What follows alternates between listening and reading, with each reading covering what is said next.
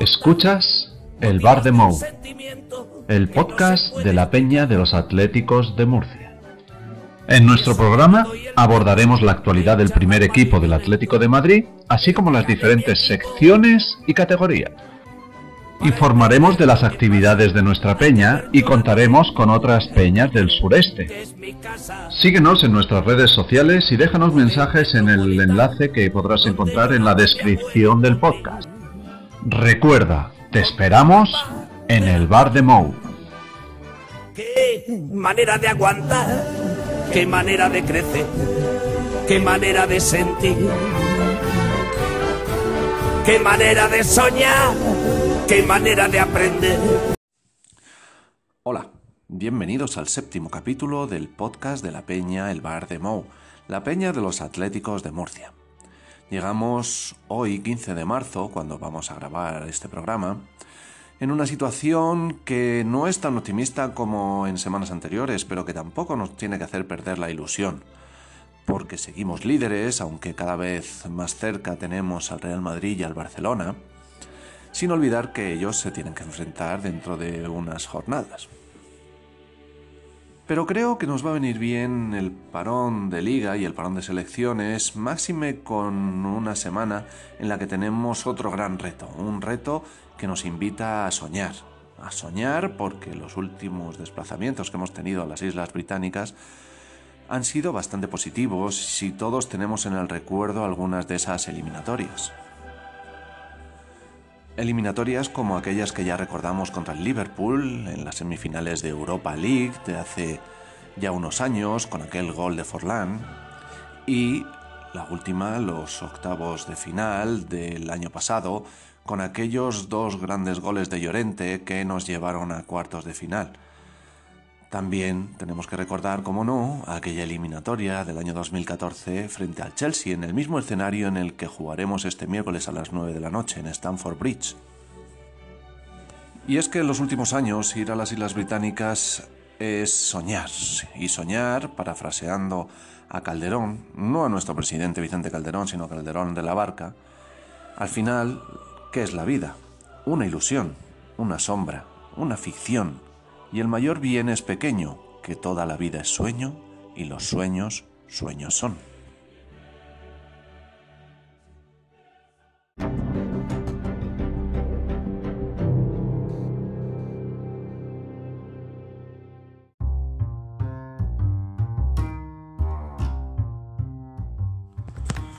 Y rememorando los sueños, Hace unos días se cumplía un año de la gran actuación en Liverpool. Una gran actuación de gran parte del equipo, pero sobre todo de dos hombres. Marcos Llorente, que se llevó todos los flashes, pero no podemos olvidar a nuestro portero de ensueño, a Jano Black. Jano Black, que tantas alegrías nos ha dado, que tantos sufrimientos hemos tenido junto a él, y que esperemos que este miércoles vuelva a ser un gran valladar como lo fue hace un año y que ahora recordamos. Atención al centro, desde ahí la puede poner punto de penalti. Buena intervención de Jan Oblak al remate de Vinaldo. Buena intervención del guardameta que además, como es su sana costumbre, no, a Chamlin. Chamlin que se va a cara el disparo. Oblak que la pone, no. Repetida la acción de Jan Oblak al disparo de Chamlin. Va a sacar desde el costado. Es una muy buena parada eh, este de Oblak. La Mané. Jan Oblak en dos tiempos. Pero desde luego podemos decir, Carlos, que el partido entra en una zona de frenesí y desde luego este último de, no es el último de, de, de Turín. Se apoya atrás, viene el centro de Alexander Arnold. Otra maravilla de Oblak porque tenía delante a Firmino y le Pujit outfield. Es te- la tercera parada de, de Oblak de muchísimo mérito. Porque además esa, esa pierna de Firmino por delante en el centro busca el envío. Osley Chamberlain no hay fuera de juego. ¿Para dónde Oblak? Sí había. Sí había fuera de juego por si las moscas. Pero eh, sigue siendo un impresionante parada de Oblak. Aunque está en fuera de juego, Firmino. Osley Chamberlain se, se anima desde ahí. Se tuvo que estirar a Jan Oblak para echar la pelota fuera. saque de esquina. Sin embargo, el centro es de Arnold. No me puedo creer que paradón acaba de hacer. ¿Qué centro? ¿Qué Se centro? pasó de frenada Jano Black y luego metió la mano, creo. Balón, atención para Arnold que va a disparar desde ahí. Black de vuelta. Henderson, Robertson, el balón a la córner. Dispara el lateral derecho y el segundo disparo del lateral izquierdo. Línea, Alexander Arnold, Wijnaldum solo, ¡Oh! Jano Black. ¿Cuántas paradas habrá hecho ya? Jano Black. Arnold, La toca por dentro para Salah, demasiado suelo. La pone Mané, primer palo. Arnold, balón al segundo palo. Ahí ataca Mané. Oblak que hace un milagro. La pelota había salido para volver a entrar. Estaba invalidada porque ha pasado de ronda eliminando al campeón duro. Y además no llega a la prórroga sin Jan Black, que realmente no marcó ningún gol, pero paró unos cuantos disparos detenidos ahora. ¿Tú crees que se ha ganado el sueldo, Jano Black? El bar de Mou.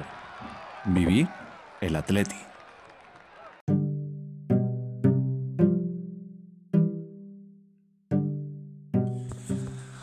Pues ya conocemos eh, al Llano Black portero. No hay otro como él, no hay otro en el mundo. Pero vamos a conocer un poco más de Llano Black como persona a través del perfil que nos dibuja, como siempre, nuestro Keco Franco. Adelante, Keco.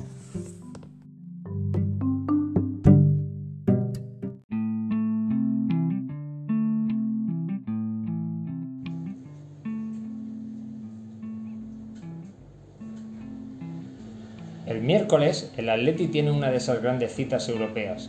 Una noche que puede ser mágica si finalmente se tiñe de rojiblanco y eliminamos a la escuadra inglesa del Chelsea.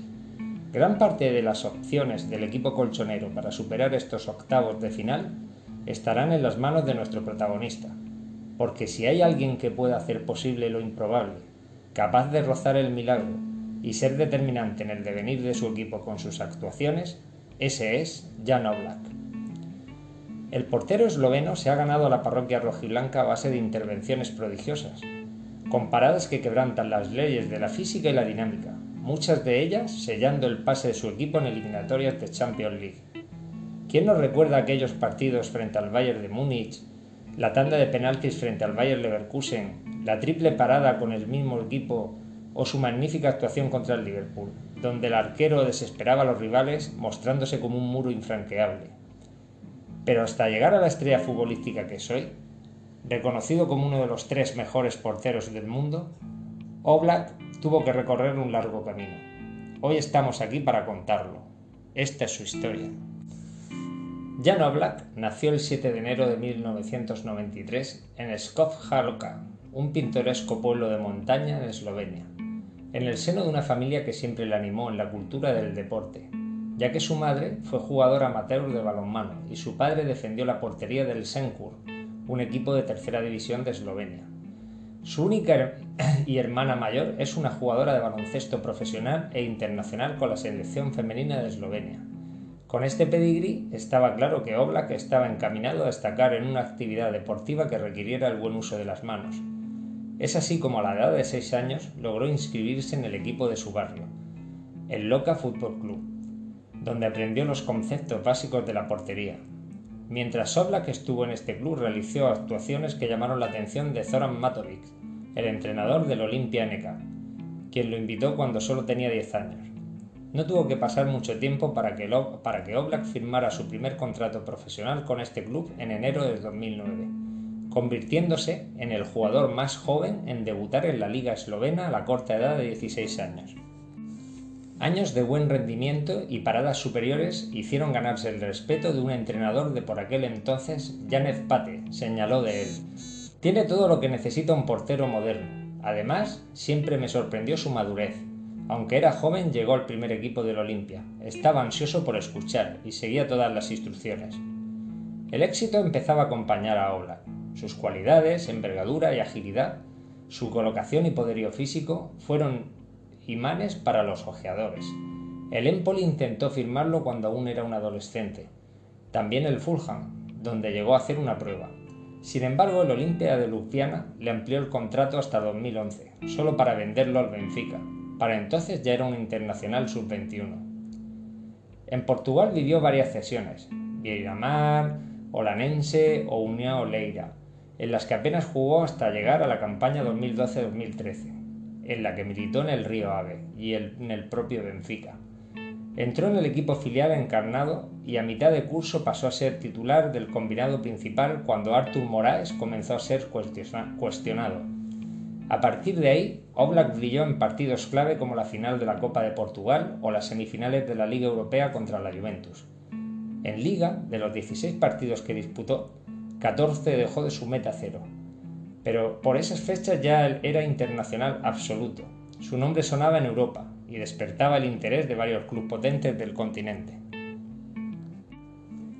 Es entonces cuando en la 2014 aparece en su camino el Atlético de Madrid, que se hace con sus servicios pagando el precio más alto por un guardameta en la historia de la liga con la cifra de 16 millones de euros de la época.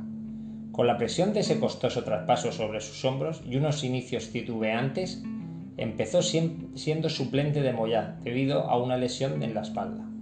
Oblak debutó en un partido de Champions en Atenas, que terminó con una derrota por 3-2 contra el Olympiacos, con el esloveno como señalado.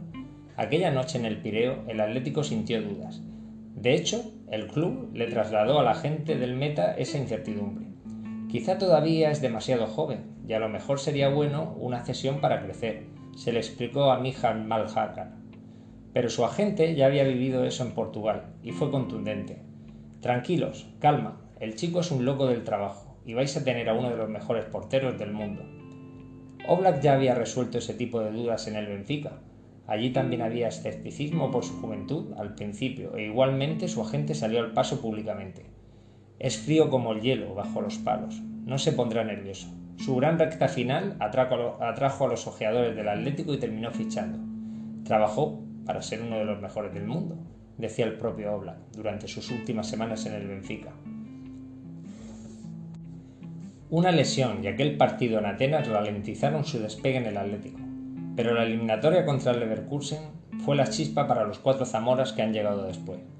Desde entonces se ha convertido en el portero de los récords, como ser el guardameta más rápido en sumar los 100 partidos sin batido en la historia de la liga. Para alcanzar esa cifra solo ha necesitado 182 encuentros. Es decir, que el 55,43% de las veces que defendió la portería consiguió que no le marcaran ningún gol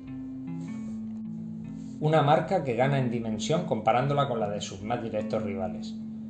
La importancia de Oblak en el Atleti la refrenda Diego Pablo Simeone, cuando después de la portentosa actuación del guardameta en Liverpool, clave para que el equipo dejara en la cuneta al antiguo campeón de Europa y lograra el pase a los cuartos de final de la Champions, dijo que el Barcelona tiene a Messi y nosotros tenemos a Oblak. Messi le resuelve el partido al Barcelona y a nosotros nos lo resuelve Oblak. Es el mejor portero del mundo. Son pocos los partidos en los que Oblak no deja alguna parada para el recuerdo, hasta el punto de que ha convertido lo excepcional en costumbre. Muchas victorias de los de Simeone no habrían llegado sin intervenciones que para la mayoría resultan inalcanzables, pero que él ha llegado a definir en alguna ocasión como básicas, restando importancia a su labor. Pese a que no hay ahora mismo en el equipo otro jugador más imprescindible, él siempre destaca la importancia del grupo cuando se alaba su trabajo. No miro mucho los números, lo que yo prefiero es marcar un gol más de, lo que, más de los que encajamos, señaló tras conseguir la marca de 100 partidos sin batido en liga. Su valía le ha hecho ir ganando peso en el vestuario, hasta convertirse en el segundo capitán. Para la afición es un ídolo. No muchos jugadores rojiblancos, incluso de los importantes, han tenido la suerte de que la grada les dedique un canto de admiración. Como el Oblique Oblak, cada día te quiero más, que suena desde hace años en el estadio. Lo cierto es que Oblak se podría considerar una leyenda en activo del Atlético de Madrid, una pieza clave en los planes de Simeone, un portero de paradas milagrosas con unos guantes que representan un auténtico muro para los atacantes rivales. El miércoles frente al Chelsea será una pieza clave para poder pasar la eliminatoria. Con Oblak en la portería estamos más cerca de conseguirlo. Es una garantía, sin duda ninguna.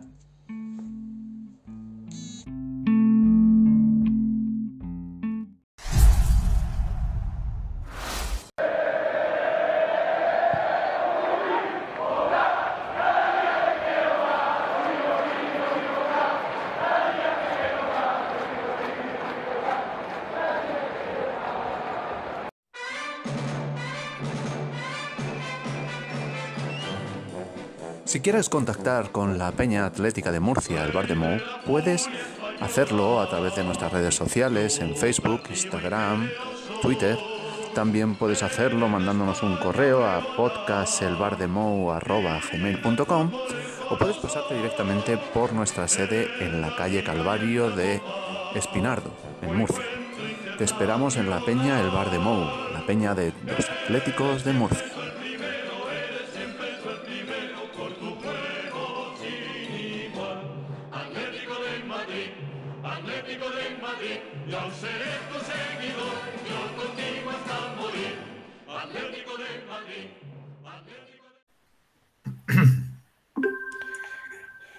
Pues llegamos a tiempo de tertulia en, el podcast de la Peña de los Atléticos de Murcia, en la Peña El Bar de Mou. Y volvemos a Inglaterra, volvemos a soñar, pero vamos a ocuparnos primero de la, competición doméstica que, en fin, el otro día hablábamos de sensaciones y me gustaría que en una ronda rápida nuestros contertulios nos vayan diciendo pues qué sensaciones les deja el equipo en estos últimos partidos. Empezamos por el de más alto rango, el presidente de la Peña, Antonio Lorente. Antonio, buenas tardes. Buenas tardes, compañeros. Bueno, vamos a hablar de sensaciones, que nos encanta comentar esas sensaciones últimamente en el grupo de WhatsApp y demás eh, aquí entre los compañeros de aquí de la Peña de Murcia. Bueno, yo creo, por lo que hemos comentado, que hay tres, tres vertientes, tres posibilidades. Tenemos quien ve eh, todavía a nuestro Atleti como aquel Atleti del 2014, me refiero a que el Atlético ganó la liga cuando nadie, ninguno, creía que la podía ganar. Entonces yo veo que a veces nos da la sensación de que el Atlético no puede ganar esta liga. Luego hay otra vertiente un poco de los que piensan que el Atlético es el Madrid o el Barcelona y que tenemos que ganar la liga con 12 puntos de ventaja. Y si no saca 12 puntos de ventaja, pues está siendo un fracaso y más si al final perdemos la liga. Y luego hay otros que creemos que estar ahí estar primeros es una grandísima temporada. Entonces, yo, vamos, me decido por esa opción. Creo que el equipo y lo que está haciendo el Cholo con esta plantilla tan corta es admirable.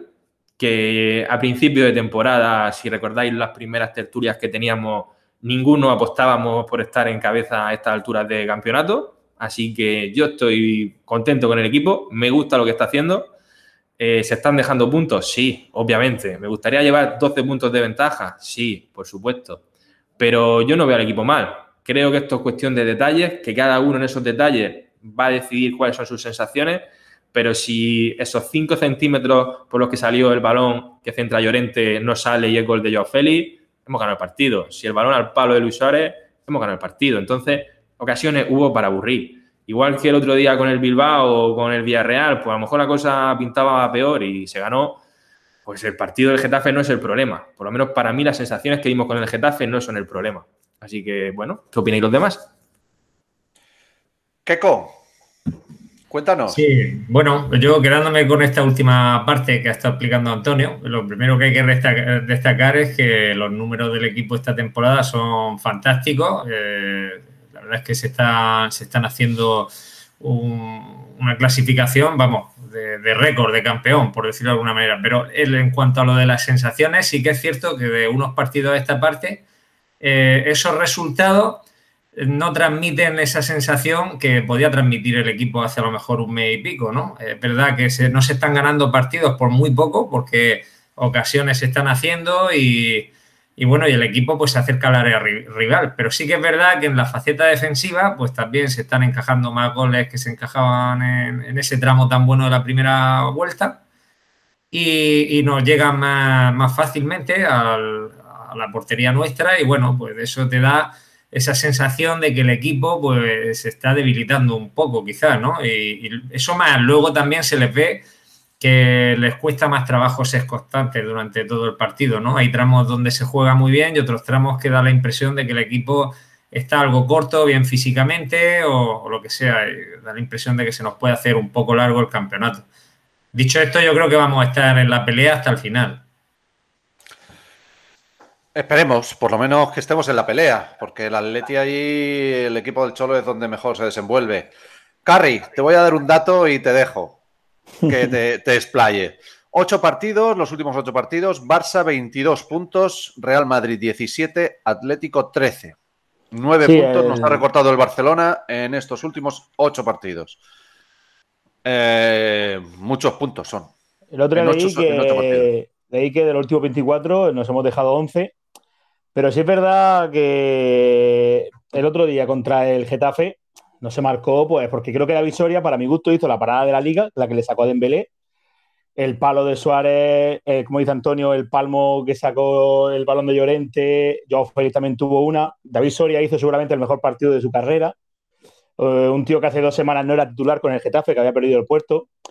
Eh, sí es verdad que ofensivamente mm, estamos teniendo falta de gol porque nos hemos, a mi gusto, nos hemos mm, centrado en Llorente y Suárez. Si esos dos no aparecen, parece que no, hay más. Yo creo que en ese aspecto deberíamos exigir un poquito más a, a Joao Félix, a Carrasco y, bueno, ya a Saúl, que desgraciadamente no parece el Saúl de otra temporada.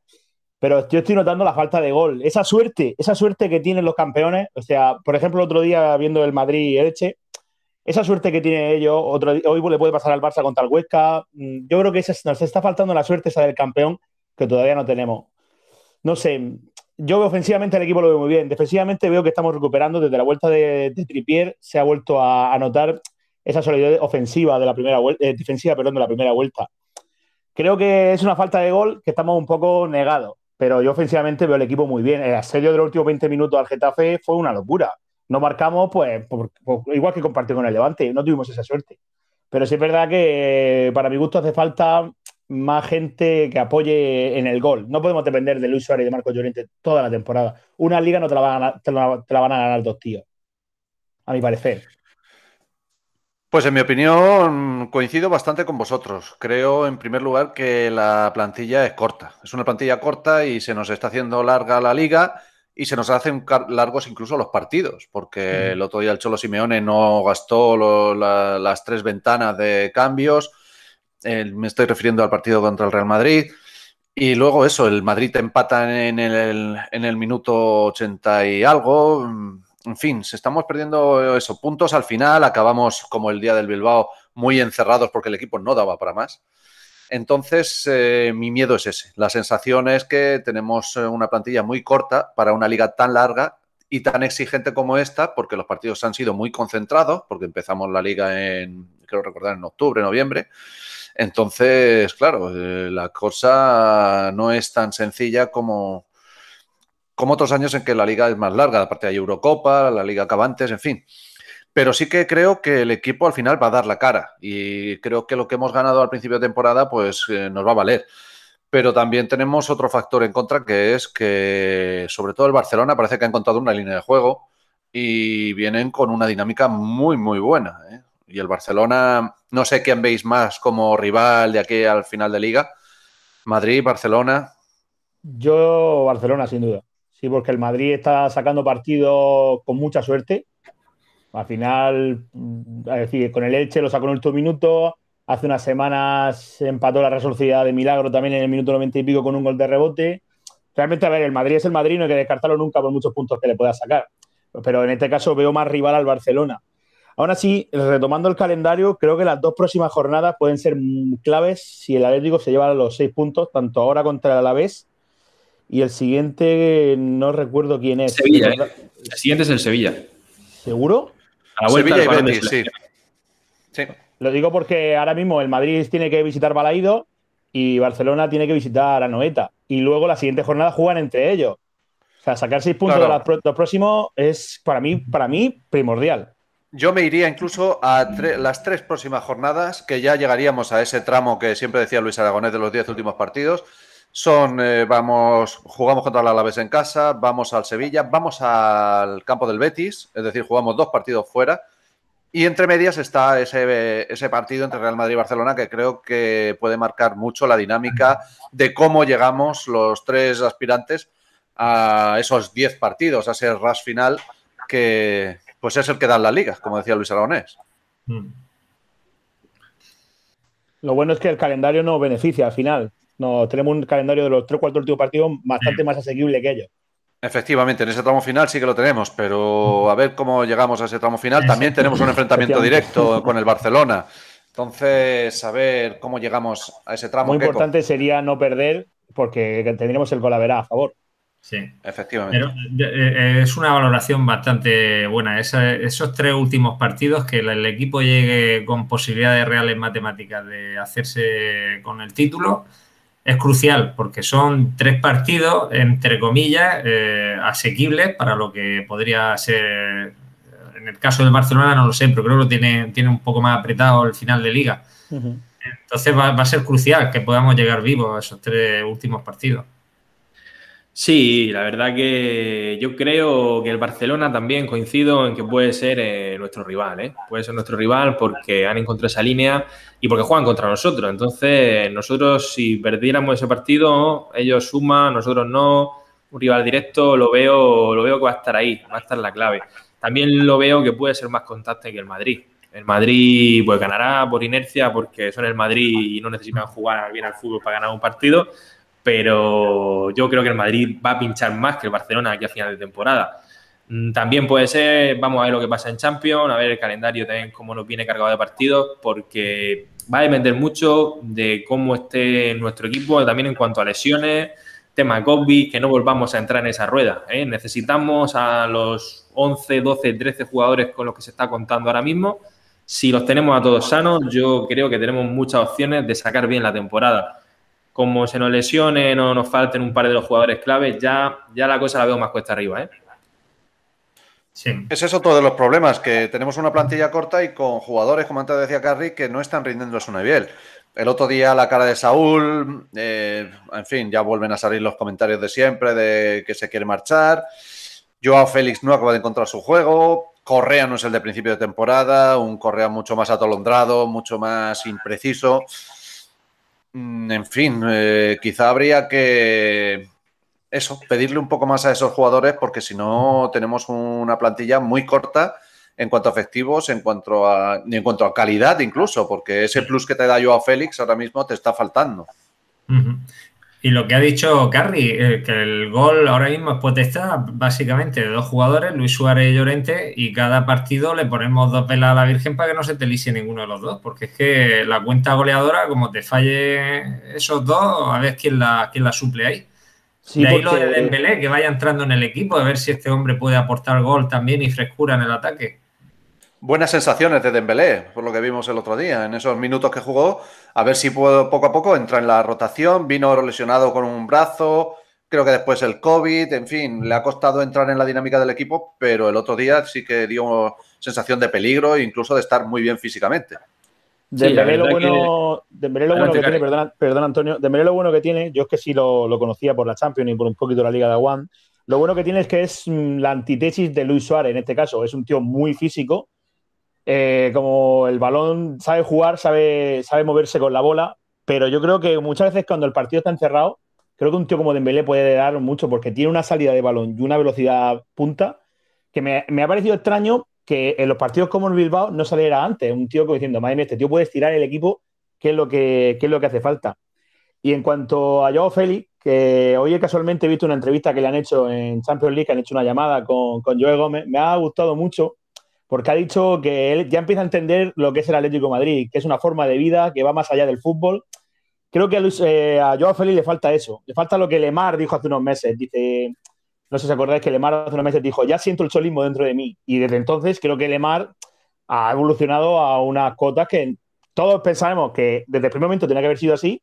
Y ahora parece ser Lemar que vino del Mónaco, que ganó la Liga One con ese Mónaco de Mbappé, que era una locura que con esto quiero decir que espero que Joao Félix coja ese, ese rango de saber que es el Atlético y de que aquí puede ser muy bueno, pero si no corre, no vas a triunfar en este equipo. Sí, porque podemos establecer paralelismos entre Lemar y Joao Félix, dos jugadores de mucha calidad, que costaron un precio muy caro y parece que esos millones, Antonio, fueron una losa, sobre todo en las primeras semanas, en la primera temporada de cada uno de ellos. Y Lemar ahora está rindiendo a un buen nivel, pero a Joao Félix eh, le falta un poquito. Sí, la verdad que fueron jugadores muy caros y puede ser, puede ser que psicológicamente les haya pesado un poco al principio, tal vez a Lemar un poco más, Yo, hombre, me llama mucho la atención que el primer partido de Lemar, el de Supercopa contra el Madrid, yo dije, madre mía, pedazo de jugador hemos fichado. O sea, yo vi ese partido y me, ilusioné porque la verdad que hizo un partidazo nada más aterrizar. Luego, no sé qué le pasó, se difuminó completamente y este, esta temporada ha renacido como el Guadiana y eso vuelve a ser un, vamos, fuera de serie y, y muy bien, muy bien para el equipo. Y lo necesitamos tanto a él como a Yao. Como bien decís, el peso del equipo la gente ya se lo conoce. Si Luis Suárez está muy vigilado, si Llorente está muy vigilado, al final se nos apagan las luces en ataque y nos cuesta más trabajo. También Llorente, yo últimamente, aunque a lo mejor parezca un sacrilegio decir esto, los últimos partidos lo noto cansado. Lo noto cansado al final del partido. Pidió el cambio contra Bilbao porque estaba fatigado, literalmente, fatigado. Claro, entonces en esa línea que si Llorente está cansado, pues aquí le tenemos que pedir más. A Félix, por supuesto, que lo puede hacer si le pone esa ganas y ese coraje que parece que le falta un poco. También a Carrasco. Yo creo que Carrasco en los últimos partidos ha tenido ocasiones muy buenas, muy claras y las ha tirado al muñeco. Entonces, a ver si Carrasco afina un poco la puntería y también suma algún otro golito. Y eh, Dembélé, bueno, Dembélé, yo esa media hora que nos dio contra el Getafe, a mí, vamos, me subió también las esperanzas con él. Ya pensaba que estaba prácticamente eliminado este equipo y que era el típico cedido que se iba en verano y no sabíamos nada más de él. Pero fue una media hora ilusionante. A mí, en ciertos momentos y salvando un poco la distancia, me recordó en cierta medida al primer Costa, al Costa antes de irse al Chelsea. Y vamos, creo que nos puede hacer mucho y muy bien, ¿eh? Y si encima es compatible con Suárez, que no es o uno u otro, en momentos que lo necesitemos a los dos, pues puede ser un lujo a ver, la palabra tiene el Cholo, ¿por qué no ha jugado antes? Yo no me lo explico. Pero si sigue en esta línea, puede ser el, fichaje de, la Liga de, Aragonés. Así que vamos a ver lo que pasa. Keco, cuéntanos un poquito tus sensaciones en, esto, en este aspecto. Quería yo aportar con respecto a lo que comentabais de Lemar, que bueno, el jugador lo que sí se le ha visto siempre es voluntad, ¿no? No le salían las cosas, igual no tenía la confianza en sí mismo que necesitaba por, esos factores que estoy indicando, muy joven, un traspaso caro. Pero es que eso nos engarza con lo que siempre está manifestando Simeone. Si recordáis, hace poco, poco dijo que el talento sin voluntad para poco sirve, ¿no? De Llorente recuerdo también que en un momento determinado dijo que daba ejemplo la palabra voluntad, ¿no? Y eso lo tiene muy, muy grabado él en la cabeza. ¿Qué pasa con Joao Félix? Que a veces lo que se pone más en entredicho de Joao Félix no, no es el talento que está ahí, que está claro, ¿no? Es esa voluntad, si existe esa voluntad de trabajar para acercarse a esa filosofía del cholo. Lógicamente estas palabras ayudan, ¿no? Como dice Carrie, pues el que tú oigas esa manifestación, si realmente lo siente, eh, eh, creo que puede estar en el camino, ¿no? Y yo a Lemar siempre he visto eso, es un jugador que que cuando ha salido al campo, aunque no le hayan salido las cosas, pero le veías que el jugador se entregaba, luchaba, peleaba. Ahora sí le están saliendo. Entonces la clave es la voluntad que tenga el jugador de adaptarse y de triunfar aquí y de hacer lo que le pide el entrenador, sabiendo que es bueno para él y para el equipo. Y otros jugadores también que tienen que volver, porque quizá yo he hecho en falta también algo de respiro para Coque en el centro del campo.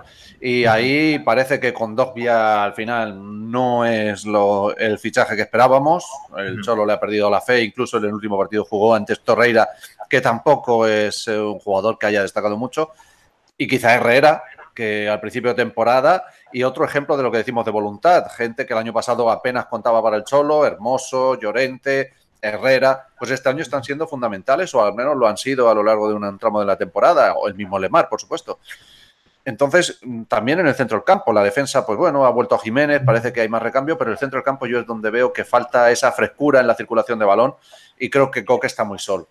Sí. Si Herrera, el mexicano, vuelve bien, va a ser un plus, porque si recordáis, hasta el derby eh, de la primera vuelta estaba haciendo un campeonato muy bueno, pero tuvo un partido ahí un poco flojillo que luego se fue empalmando con una serie de rachas negativas, lesiones el COVID, total, que al final ha salido totalmente de, la dinámica del equipo, pero, pero estaba siendo un jugador fundamental en el inicio de la liga y, apoyando muchísimo a Coque. El mejor Coque, recordar que se ha visto jugando al lado de Herrera esta temporada, pero no sabemos cómo va a volver. Yo no lo sé ya si será capaz de, coger sitio ahí o, qué.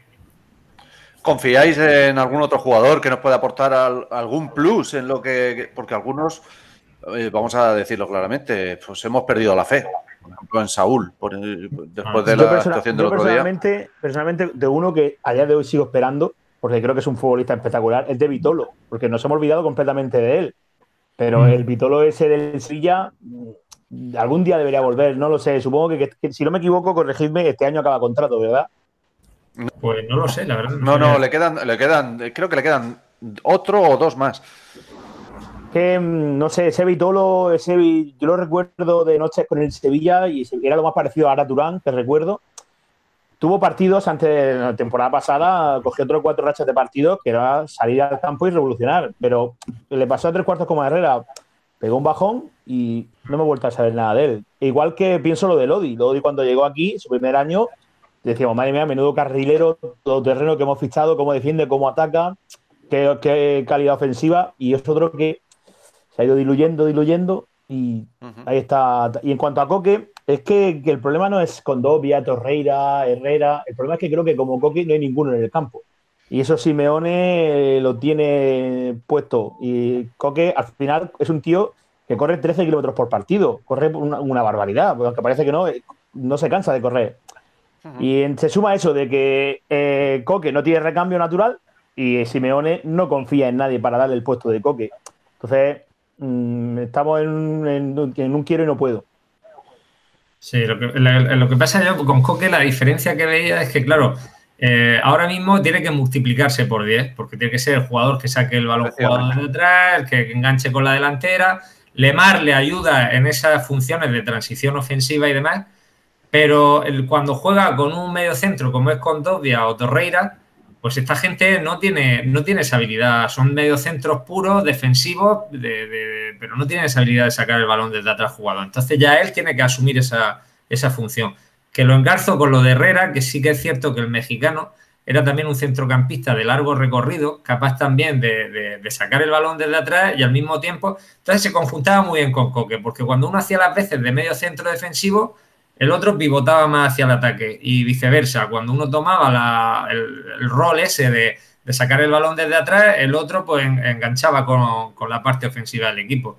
Y yo creo que eso le descargaba mucho a Coque en kilómetros recorridos, en, responsabilidad y tal. Pero claro, estamos hablando de, una, de, la, mejor versión del mexicano. Lógicamente, si, si no está en esa versión, tampoco es, una solución, claro. Y lo de Saúl, ya por terminar yo mi, eh, yo, yo con Saúl creo que no está para jugar de titular, pero ni para jugar de titular ni lo veo ya como revulsivo de nada. Ahora mismo Saúl está a mil años luz de, poder aportarle al equipo lo que necesita. ¿Qué le pasa a Saúl? Sé que Carly tiene su teoría, pero.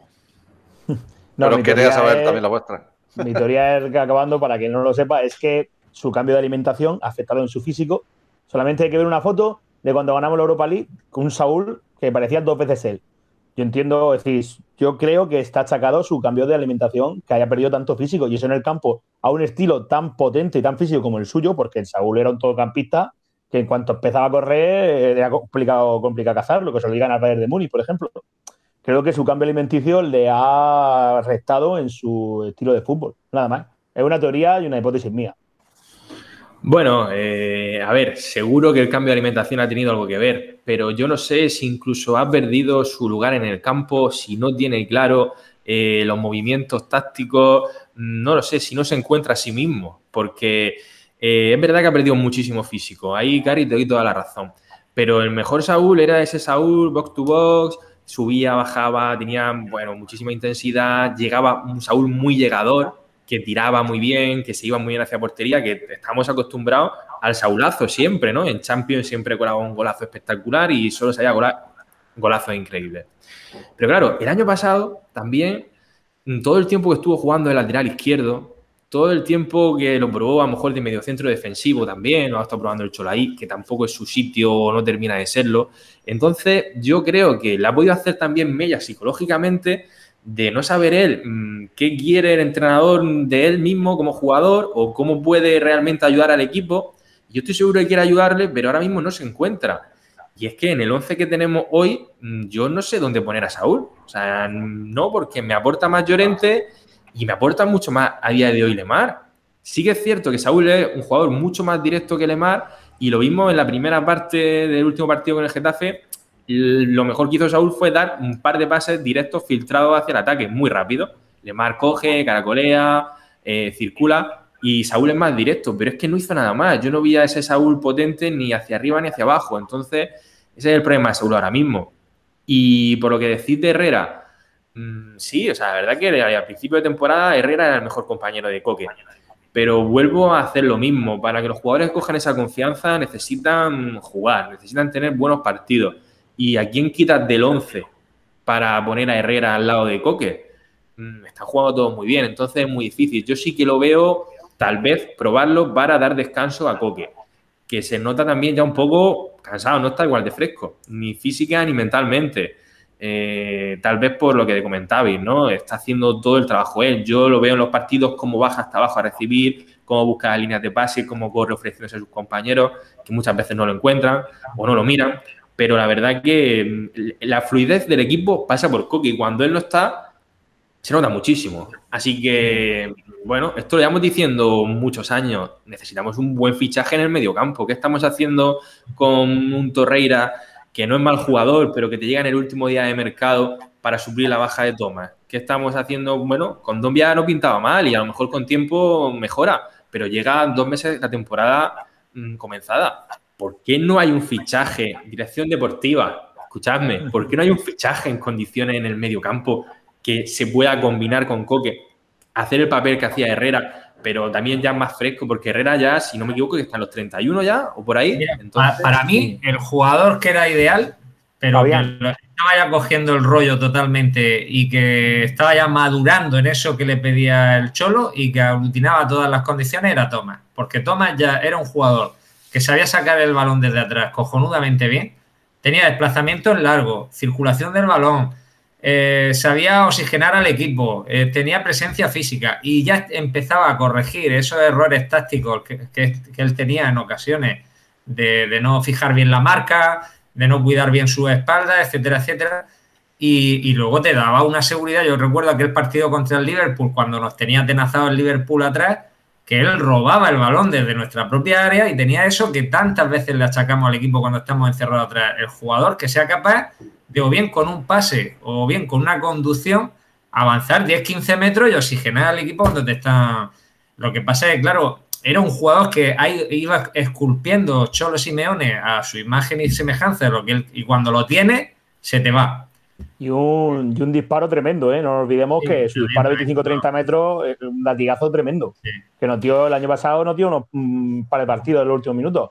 Sobre todo En, ese tramo final de temporada después del parón que, el equipo estuvo muy, muy fuerte. Y por eso pues eh, esperábamos mucho de Tomás este año, pero desgraciadamente pues la dirección deportiva no, estuvo todo lo hábil que, que debía estar y en fin.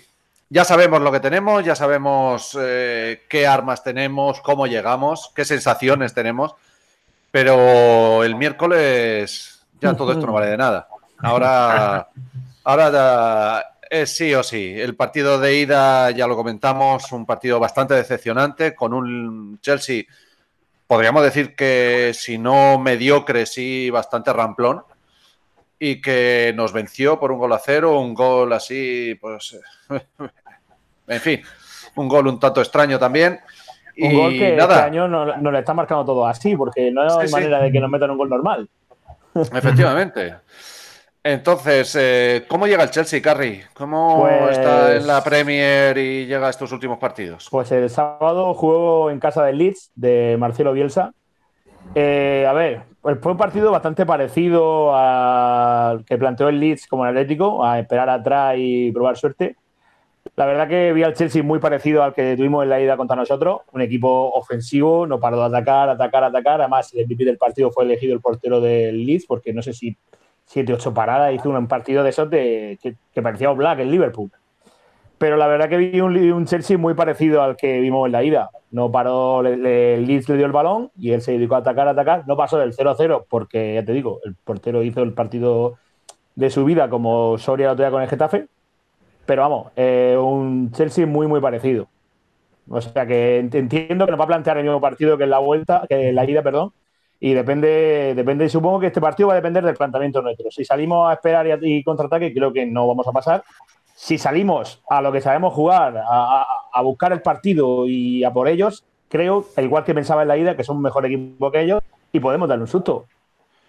Sí, yo creo que aparte ellos tienen una, baja clave, que es Jorginho, que es el hombre que mueve todo el, equipo. luego tienen el Mon este que tampoco juega, pero bueno, ya en esa posición tienen ellos varios, sí, varios es más preocupante. Es más, eh, tiene menos recambio para, para Jorginho, como comentas, que, tendrá que jugar Kovacic, que es un parecido, pero al final no es, eh, Jorginho.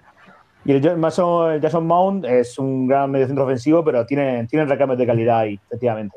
Sí, de hecho, me parece que está entrando ahora también este que jugó en el Ajax, ¿no? El Zijek. El... Eh, sí, Zijek, el turco, creo que es turco, ¿no? No sé si me equivoco. Eh, estaba ahí un poco repudiado por el antiguo entrenador y ahora está empezando también a entrar ahí. No sé, son un buen equipo, pero... Por cierto, ha sonado para el Atlético de Madrid. El otro día escuché una noticia que se hablaba de que este estaba en negociaciones con él. Y bueno, pues a lo mejor podría ser un buen recambio para Vitolo porque el, Carry tiene fe en Vitolo todavía, pero yo, yo no. Yo, no, Filles, eh, es, más, es más medio centro, eh, Vitolo sería más extremo. Sería para dar parecido a Joao o así un poco más. Sí, más punta, llegador, punta llegador. Es muy bueno, ¿eh? Filles es un grandísimo, grandísimo jugador. A mí me gustó mucho en aquella eliminatoria contra el Real Madrid. Me, me gustó mucho. Pero bueno, no sé. No sé cómo estará, por eso que decíamos. La verdad que en el partido de ida el Atleti nos decepcionó, nos decepcionó un poquito. Y el Chelsea, no ya en cuanto a calidad de sus jugadores, pero sí que en cuanto a concepción del juego, con la llegada de Tuchel, me, impresionó positivamente en este, en este caso. Sí, bueno, eh, la verdad que el Chelsea ha mejorado mucho desde la llegada del nuevo entrenador. Pero si Carrie, que es nuestro experto en liga inglesa, dice que, el Chelsea sigue jugando como jugó contra nosotros, a mí el Chelsea del partido de ida no me da miedo. No lo veo un imposible que nosotros le podamos ganar a, ese Chelsea. Está claro que va a depender muchísimo de, nosotros y como siempre en la eliminatoria también un poco de la fortuna, de que la pelotita quiera acabar entrando o no. Eh, yo espero un equipo que por lo menos tira portería, espero un Atleti más valiente porque que ellos nos metan un gol tampoco supone tanto. Nosotros tenemos que marcar dos. Yo veo clarísimo que nosotros tenemos que hacer dos goles. Bueno, es que si no, no pasamos. Entonces, que ellos nos metan uno a mí me da igual. Así que yo creo que el equipo debe salir valiente y, va a marcar un gol. Lo que pasa es que, claro, conocemos al Cholo. Como salgamos valientes y metamos el 0-1, todos sabéis lo que va a pasar. Si, es, cierto, si es cierto, como tú dices, Antonio, eh, cualquier derrota o empate no nos vale de nada. O sea, meter un 0 y meterse atrás es mm, jugarse, jugarse el cara cruz. Pero bueno, que es verdad que conocemos a Simeone y si marcamos un 0-1 nos vamos a ir atrás, desgraciadamente, o, oye, quizá nos sorprende, ojalá que sí. Pero sí es verdad que tendría que salir a marcar dos goles. Si marcas dos, ellos tienen que marcar otros dos. Claro. Ya está la cosa más diferente. Y el Chelsea no se caracteriza últimamente por tener mucho gol, ¿eh? Está teniendo muchos problemas para marcar. Yo creo que ese es el planteamiento del partido. Si hubiera sido un 0-0 en la ida, a lo mejor salíamos más eh, replegados, pero el Cholo sabe que si marcamos un gol, ya al Chelsea le vale marcar y si marcas dos, ya el Chelsea lo tiene mucho más complicado. Entonces, yo creo que el planteamiento va a ser muy distinto y que vamos a salir a morder eh, de, principio. Pero, ¿quién somos nosotros para decirle al Cholo lo que tiene que hacer? Efectivamente.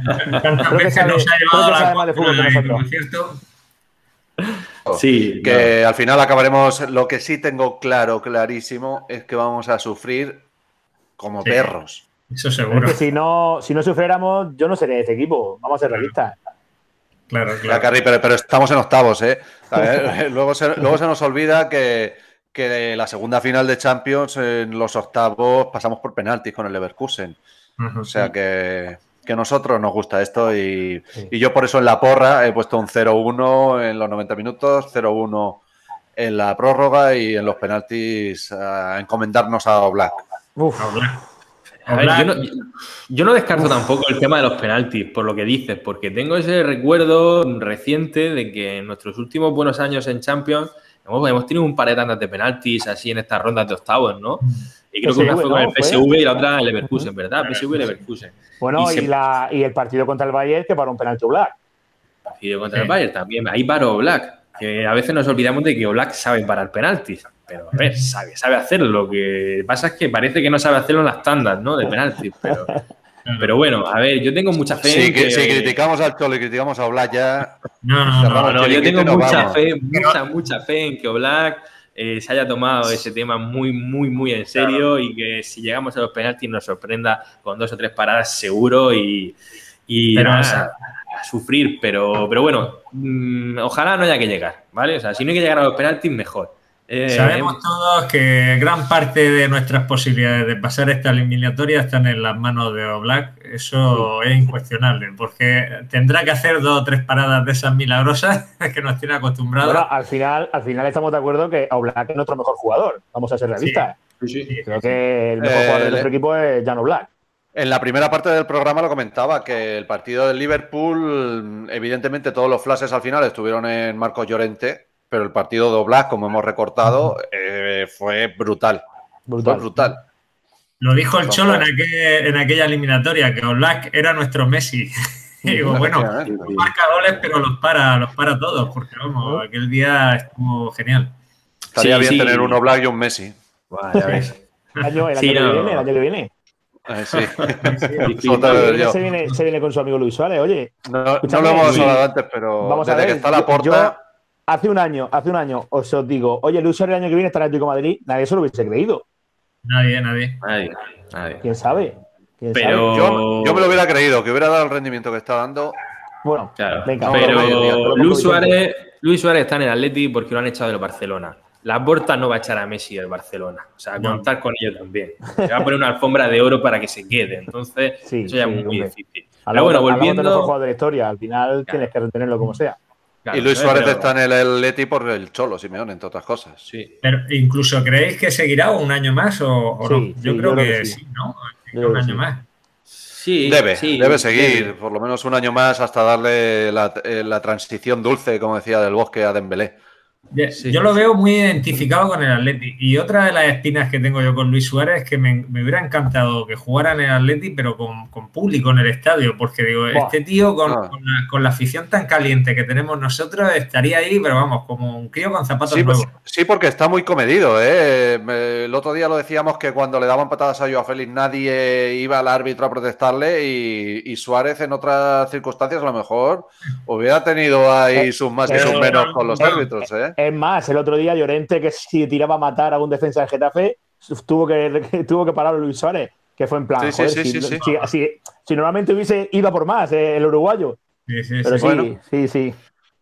Bueno, eh, Ya, yo digo que yo creo, creo que por eso, por eso se va a quedar un año más, ¿eh? Se va a quedar un año más porque él quiere jugar con público en el Metropolitano y va a ser una delicia poder ver a Suárez allí en el estadio. Estaremos allí, ¿eh, chicos? Os lo prometo que iremos al estadio a verlo y si Suárez sigue, porque también estaba muy identificado con el proyecto Villa. Yo recuerdo cómo Villa cantaba el himno de Atleti cuando ganamos la liga y pegando saltos y en cuanto terminó recogió sus trofeos y de vacaciones. Porque... Es más, Villa, Villa en sus redes sociales sigue subiendo fotos de sus hijos con la camiseta del Atleti.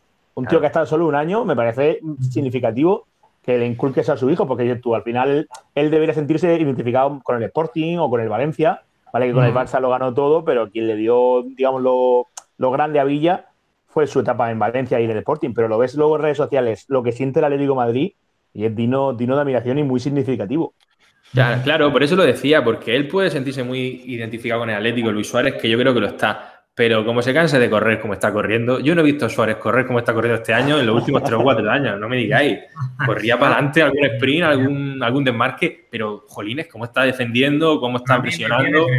pero blindado, me tiene maravilloso. Hasta incluso aunque no marque goles, le ve el trabajazo que hace y las intenciones, todos los movimientos que él tiene en el campo, el cómo abre huecos para los compañeros, cómo distrae atenciones del contrario y las tablas que tiene y, bueno, lo que estábamos hablando, esa voluntad por, trabajar para el equipo.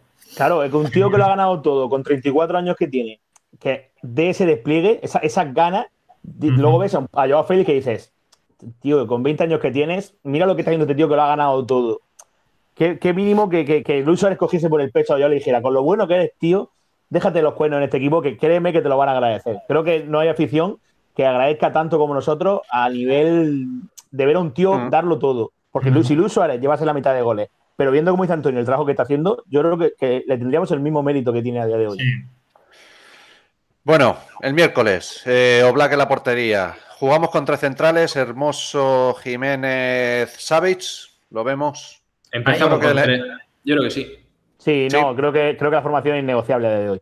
Sí, Tripier, Tripier, Carrasco, en medio Coque, Llorente y ahí Suárez arriba y me, faltan dos. ¿eh? Ha probado con Condovia hoy en el entrenamiento. Sí, eso te iba a decir, que ha probado Lodi y Condovia. Y eh, fuera quedaba Carrasco y creo que ¿quién era el otro? ¿Lemar puede ser? el, tema, el tema ha sido que Lemar eh, hoy ha hecho trabajo de gimnasio. Está arrastrando molestias desde el partido con el Villarreal. Entonces no está fino de forma completamente y hoy ha descansado y por eso ha jugado con Dobia. Pero yo creo que, bueno, lo que ha jugado con Dobia hoy es más bien. Se quedó para la segunda parte. Pero yo creo que me quedé congelado, he vuelto. Nada, ya ha vuelto, ya ha vuelto. Descongelación rápida. Pues- eh, entonces nos bailaría un jugador. Si juega Lemar eh, del centro campo Llorente, Coque Lemar, arriba, ¿quién tenemos? Suárez, eh, Suárez, Suárez, Seguro. Joao Félix. ¿Seguro? seguro. Sí. sí. Correa revulsivo. Total. Eh, trabajo. Dembélé revulsivo. Dembélé revulsivo. Correa. bueno, revulsivo, Dembélé, Carrasco y, Correa, efectivamente. Pero Carrasco sí. Carrasco, yo, Carrasco yo lo veo titular. Si, Lo de Lodi me cuesta creerlo. A ver, si hay que ir a, por el partido, es preferible Carrasco que Lodi, obviamente. Claro, puede, puede, jugar con ese factor, segunda parte, Carrasco, si es necesario, para incluso para el contraataque, jugador rápido, pero me cuesta que en un partido así Carrasco se quede fuera. Ah, yo creo que Carrasco sale titular. Yo creo que tanto Lodi como Condovia es para la segunda parte. Está probando cosas. Si, ah. si, necesitamos marcar, quitará un central, iremos a defensa de cuatro y entonces sí que meterá a Lodi y entonces te meterá a Dembélé con Suárez a lo mejor, como hizo el otro día. Eh, puede ser algo así. Pero sí, supongo que, supongo que Simón habrá probado diferentes escenarios. En plan, habrá probado si marcamos 0-1, ¿qué hacemos? Si nos marcan 1-0, ¿qué hacemos? Tendrá que, tiene que probar todo lo posible. Tiene que contemplar todo el escenario, al igual que si llega al minuto 70 y va 0-0, si va 0-1, 1-0, 2-0, 0-2. Tendrá que contemplar. Eh, a esta altura de la temporada, el 11 tipo, por llamarlo de alguna manera, con esa defensa de 5 está más o menos claro, ¿no? Con ese tripier derecha, hermoso falso lateral izquierdo y y bueno, por el centro ahora está Jiménez, Xavi, ¿no? Eh, el, centro, el, carrilero Carrasco y en el centro Llorente, Coque y, Lemar. Arriba Luis Suárez y Joao Félix. Correa es el que a veces entra de titular en puesto de Joao Félix. Pero vamos, más o menos ese es el once tipo. El once tipo del equipo viene a ser ese. Bueno, y luego el resultado. Vamos a, vamos a aventurar. Yo ya lo he dicho, 0-1, penaltis y ganas. Pasamos por penaltis, penaltis repetido por el VAR porque el portero no pisa la línea. Me da igual. Oye, por cierto, ¿quién jugará de portero en el Chelsea? Eh, Mendy, Mendy seguro, seguramente.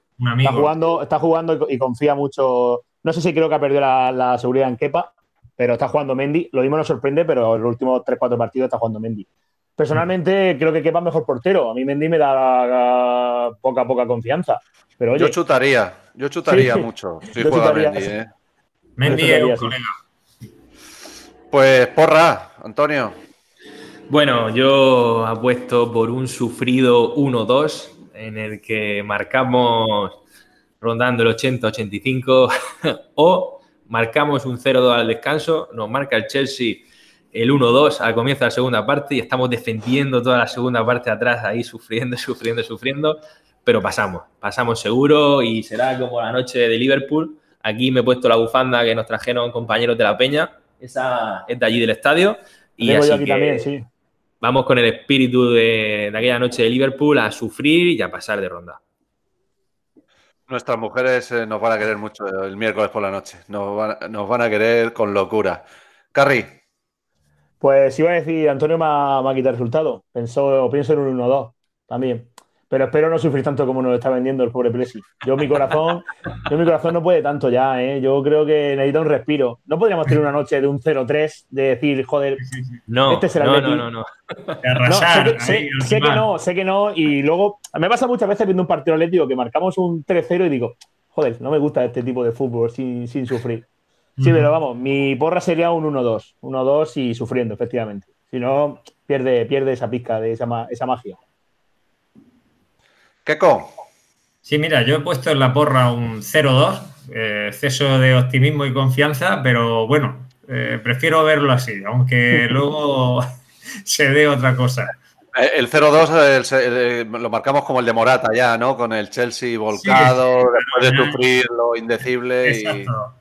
No, me he imaginado en mi cabeza ese resultado con un partido súper ofensivo y tirando a puerta y avasallando al rival. Es más bien un 0-1, 80 minutos, 85 minutos y con el Chelsea ya volcado les pillamos la espalda y metemos el 0-2, pero ya está. El 0-2 de Dembélé, entonces. Bien, sí, Dembélé. Ostras, qué bien. ya, ya, ya, ya entramos en los nervios. Antonio, cierra el chiringuito. Ya que estás en la peña, pues cierra, cierra tú el chiringuito. Sí, yo por ir un poco, pues eso, finalizando, me gustaría transmitir lo siguiente, que para mí este partido de vuelta en esta eliminatoria va a ser el partido de vuelta que más tranquilo voy a afrontar. ¿Por qué? Porque yo quiero que nuestro equipo gane y que pasemos de ronda. Pero es que si el Chelsea, por, por alguna muy mala suerte, un gol de rebote, lo que nos pasa últimamente, nos eliminara, tampoco pasa nada Estamos diciendo que la plantilla es corta, que el equipo va justico. Bueno, pues igual si nos centramos en liga, si cayéramos el miércoles, igual nos da un título de liga haber perdido con el Chelsea. Entonces, eh, no me habéis mirado el dato que os dije. Si cada vez que jugábamos con el Chelsea se ganaba un título o no se ganaba. Eh, a ver, yo creo que va a pasar. Entonces, mmm, tranquilo, compañeros, quiero calma, calma, afición, calma a todos los atléticos, que le vamos a pegar fuego al Cholo como el Cholo no pase con el Chelsea. Para mí no pasa nada, yo voy a dormir súper tranquilo y pase lo que pase va a ser un buen resultado para el equipo. Ojo, esta Champions está muy difícil. Yo veo que hay auténticos equipazos ahora mismo jugando en Europa y esta Champions nos puede quitar mucho, mucha, nos puede dar mucha fatiga y nos puede quitar fuerzas que nos puedan hacer falta en liga que quiero pasar, ¿eh? Si se pasa, mejor. Yo quiero que el equipo esté entre los ocho mejores, entre los cuatro mejores y que hagamos doblete y nos llevemos también la Champions. Pero cualquier resultado no me va a parecer mal del todo. Así que con tranquilidad, amigos. Que pasando se puede fortalecer el equipo anímicamente, aunque luego tenga otra gran eliminatoria que te puede restar concentración o lo que sea, pero ahora mismo una inyección de, vamos, de, júbilo, como aquel que dice, por cargarnos al Chelsea vendría, vendría muy bien. Yo creo que a nivel anímico, sobre todo, sería importante para que el equipo coja confianza y, afronte lo que queda de temporada, pues eso, con ese plus que te da el confiar en tus posibilidades. Hombre, anímicamente, como dice Keiko, sería un plus altísimo, pero creo que hablo en nombre de todos que si, que si firmaríamos caer el miércoles ganar la liga. Creo que eso no, tenemos, no, tenemos discusión posible. Eso está así, si nos aseguraran la liga, pero claro, a saber. Pues muchas gracias a los tres. Nos vemos en unas semanas y eh, pues eso, eh, teníamos, tendríamos que hacer un directo antes del partido en nuestro canal de YouTube con un discurso del presidente porque creo que no hay nadie más optimista que nuestro presidente Antonio Lorente. Yo cuando queráis, compañeros, pero no para esta ronda, ¿eh? Esta ronda no, no va a ser necesario. El equipo yo creo que va a salir a jugar bien y que vamos a pasar. Pero cuando haga falta motivación real, cuando vengan duras, cuando el equipo esté prácticamente en la lona y necesitemos recobrar energía, contar con vuestro presidente lo que haga falta. Pues ahí estaremos. Recordamos el podcast de la Peña de los Atléticos de Murcia, el Bar de Mou. Nos vemos en nuestro canal de YouTube, nos podéis escuchar en Evox, en Spotify, en distintas plataformas. Seguidnos en las redes sociales, Facebook, Instagram, Twitter. Y si no, al correo podcastbardemou.gmail.com. Un saludo a todos, chicos. Mucha suerte y ¡Aupa Atleti! ¡Aupa Atleti! Forza Atleti siempre. ¡Aupa Atleti! Un abrazo fuerte. Un abrazo. ¡Te dimao! Chicos, voy a cerrar durante una temporada, lo siento.